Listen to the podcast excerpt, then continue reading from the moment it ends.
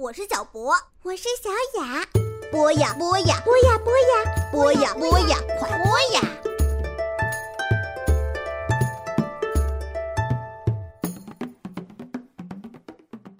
小朋友们，欢迎来到播呀 FM。下面请小朋友们收听由卫东为您播讲的《圣诞颂歌》，作者是查尔斯·狄更斯。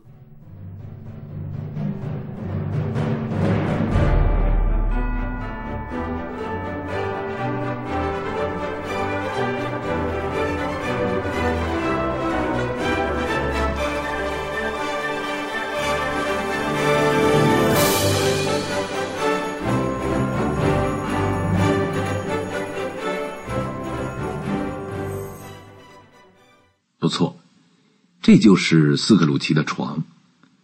令人感到最美好、最幸福的事情是，他也拥有了改变生活、改过自新的时间。我将会生活在过去、现在和未来之中。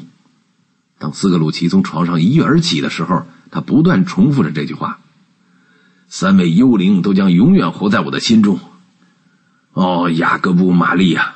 为此，让我们一起赞美神圣的上帝和美好的圣诞节时光吧。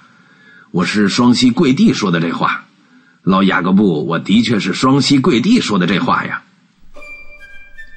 由于内心充满了美好的期盼，他激动不已，红光满面，以至于他那沙哑的声音几乎无法表达出来。他一直痛哭流涕，伤心欲绝。刚才在与未来幽灵极力争辩时。已是泪流满面了。这些东西没有被偷走，斯克鲁奇哭喊着说，双臂紧紧抱着其中一面折叠起来的床帐。没有人偷走我的床帐，他们都在这儿，我也在这儿。那些原本可能要发生的事情的影子可能会被改变的，他们会的，我知道他们一定会的。他用双手不停的摆弄着他的衣服，一会儿反过来，一会儿披在身上。过一会儿再扯下来，最后又和他们翩翩起舞。我真不知道该做些什么好啊！斯克鲁奇大声喊道。他一会儿笑，一会儿哭，所作所为简直就像一个傻子。我虽然轻如鸿毛，但我犹如天使一般幸福快乐，犹如小学生一样开心自在。祝所有人圣诞节快乐！祝全世界的人们新年快乐！你好啊！欢呼吧！你好啊！他跑进起居室，站在那里气喘吁吁。这是我的汤啊！斯克鲁奇继续高喊着，来回绕了圈跑到壁炉跟前。这正是雅各布·玛丽的魂灵进入的那道门，就是现在的圣诞灵魂所坐的那个角落。我就是从这扇窗户看见那些游走的幽灵的。现在一切都归于平静，一切都真真切切，所有这一切也都曾经发生过。说真的，对于一个过去多年来从未笑过的人来说，这是一次难得的大笑，一次开怀大笑。这也是今后许许多多新生笑容的良好开端。我不知道今天是本月的几号，我也不知道我与那几位幽灵待了多久。我一切都无从知晓，我就像一个新生婴儿，没关系，我不会在意的，我宁愿做一个婴儿。你好，欢呼吧！你好，这一切的一切。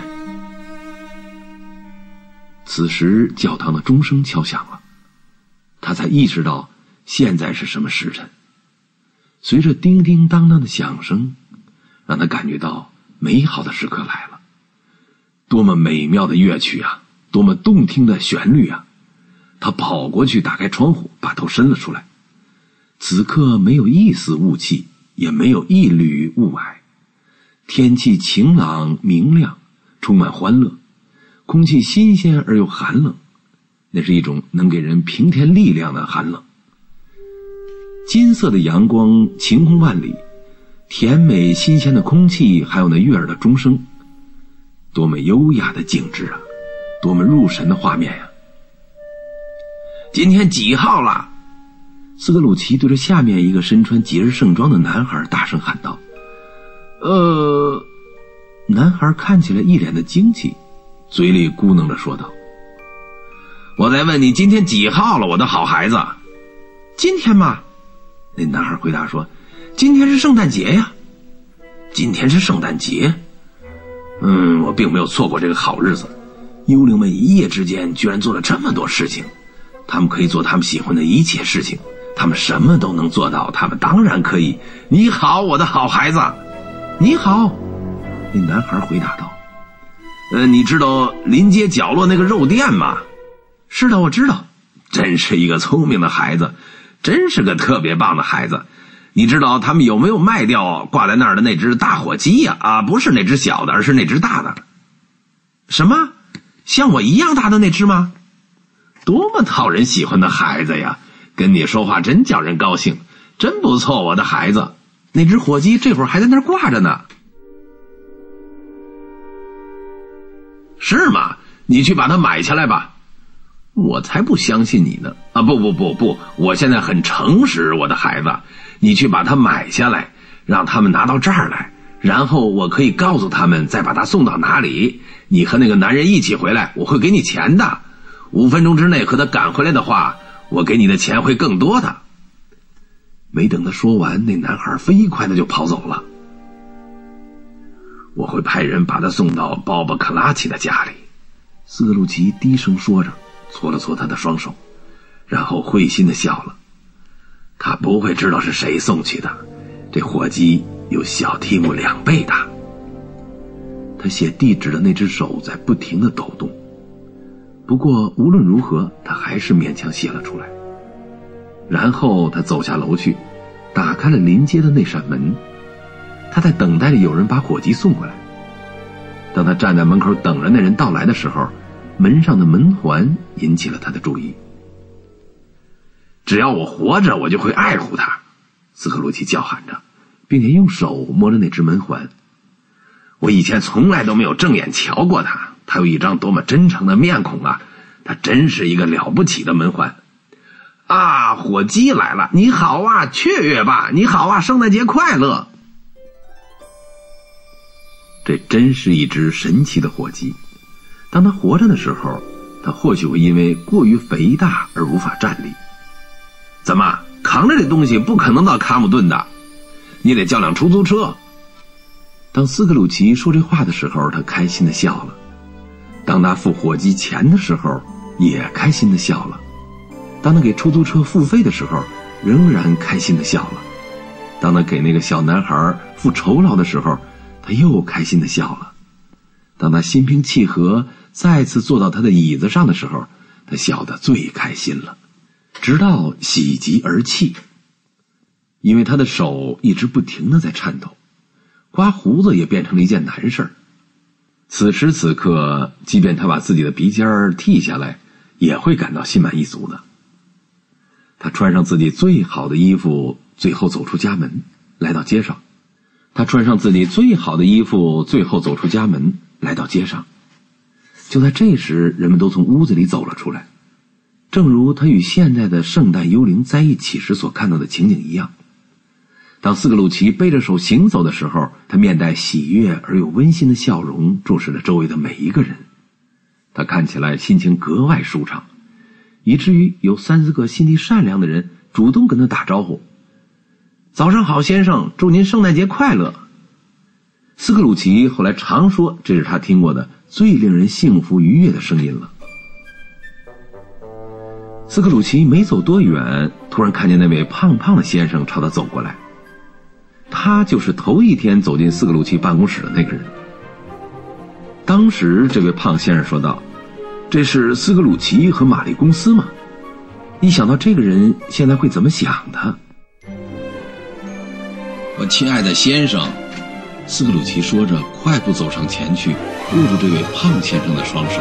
“你好啊，我希望您昨天成功了。您真是太善良了。祝您圣诞快乐，先生。”“你是斯克鲁奇先生吗？”那胖先生问道。“没错那就是我的名字。我担心这名字对您来讲可能不那么顺耳吧？对此我很抱歉呢。”斯克鲁奇在那个男人的耳边低语说道：“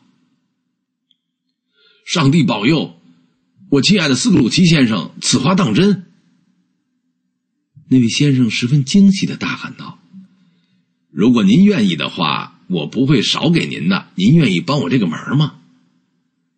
我亲爱的先生，那位先生握着斯鲁奇的手说道：“对这样的事儿，我真不知道说什么好了，请您什么也别说了，到我那儿看看吧。您愿意到我那儿看看我吗？”“我会的，我会的。”那位先生大声喊道，看得出来他非常想去。谢谢您，我谢您五十次，愿上帝保佑您。斯克鲁奇说完，就朝着教堂走去，顺便在街道上四处走走，看看行色匆匆的人们，摸摸小孩子们的小脑袋瓜问问沿街乞讨的那些人的情况，俯身瞅瞅各家各户的厨房，抬头望一望那一扇扇的窗户。结果，他发现这一切都使他感到幸福快乐。他连做梦都没有想到。这不经意的一次散步，任何的一件事情都能给他带来如此之多的幸福与快乐。午后，他径直朝他外甥家走去。在他鼓起勇气走上前去准备叩门之前，他在门口来来回回走了十几趟，最后终于下定决心敲开了门。“你家主人在吗，小姑娘？”斯克鲁奇问站在自己面前的那个女孩：“他在家，先生。他人在哪儿呢，小姑娘？他和妻子在饭厅里，先生。如果您愿意，我带您上楼吧。谢谢你。”斯克鲁奇说着，他的手已经放到了饭厅的门锁上了。他知道我的，我自己进去吧，小姑娘。他轻轻的转动门锁，然后打开房门。房内的人们面朝桌子看着什么东西，他们想把一切都为客人们准备停当。弗雷德听着斯克鲁奇的叫声，他的外甥媳妇惊讶的跳了起来。斯克鲁奇忘了，此时他的外甥媳妇正坐在门口的一把凳子上面。哎呀，上帝保佑！弗雷德大叫起来：“您是谁呀？”“是我呀，你的舅舅斯克鲁奇。”我是来吃晚饭的，你不打算让我进来吗，弗雷德？五分钟之后，他已经进到了屋子里。没有什么比这更加幸福快乐的了。斯克鲁奇的外甥媳妇儿看起来也是热情有加。托普尔，斯克鲁奇外甥媳妇儿的妹妹以及在场的所有人，走进屋内时都同样如此。这真是一次美妙绝伦的晚餐，充斥着诱人的游戏。弥漫着醉人的幸福，流淌着甜美的快乐。不过，斯克鲁奇第二天还是早早的来到办公室，他是第一个到的。要是能抓住鲍勃·克拉奇上班迟到的话，那该多好啊！那可就正中他的下怀了。他就是这么干的，真的，他的确是这么干的。钟声响起，已经是九点多了，还不见鲍勃来。接着一刻钟过去了，还是不见鲍勃的身影。最后，鲍勃按规定整整迟到了十八分半的时间。斯克鲁奇坐在办公室里，房门大开着，这样鲍勃走进办公室时，他一眼就能看到。在鲍勃推开办公室门之前，摘掉帽子，卸下羊毛毛毯。接着，他飞快的坐到凳子上，立即开始了工作。你好啊，斯克鲁奇低声咆哮的说道，同时尽量装出一副若无其事的样子。你上班为什么迟到呢？呃，实实在对不起，先生，我来晚了。你迟到了吗？没错，我想你是迟到了。如果可以，请到这边来一下，先生。这只是我一年当中唯一的一次，先生。鲍勃一边恳求着，一边从办公室里走了出来。下次我再也不会了。昨天我忙了一整天呢。好了，我的朋友，现在我要告诉你，对于处理类似这件事情的方式，我哪里不满意？斯克鲁奇说：“因此，我要换一种处理方式。我要给你加薪。圣诞节快乐，鲍勃。”说完，斯克鲁基很真诚的拍了拍鲍勃的后背。鲍勃端详着他的老板，局促不安。我要给你加薪，并尽力帮助你在艰难岁月中不断抗争的家人。今天晚上我们俩一块儿吃顿饭，到时候好好聊一聊你的家庭吧。鲍勃，现在开始生火吧。斯克鲁奇兑现了他所承诺的一切事情，他成了依旧健在的小提姆的干爹，他成了一位好朋友，一位好老板。并且还是一个好人，他成了城里最优秀的男人之一，也是天底下最好的男人之一。一些人笑看他翻天覆地的转变，不过他顺其自然，随他们去笑吧。对此他不闻不问。现在他变得聪明至极，他深深的知道，世间所发生的一切事情，没有不被嘲笑的。他也知道这些嘲笑他的人愚昧无知，自己开怀大笑，心情舒畅，对他来讲足矣。从此以后，他再也没有遇到过其他的幽灵。人们常常会说，斯克鲁奇比谁都知道如何更好的庆祝圣诞节。但愿我们大家都学会更好的庆祝圣诞节，正如小提姆所言：“愿上帝保佑我们。”愿上帝保佑我们世间的每一个人。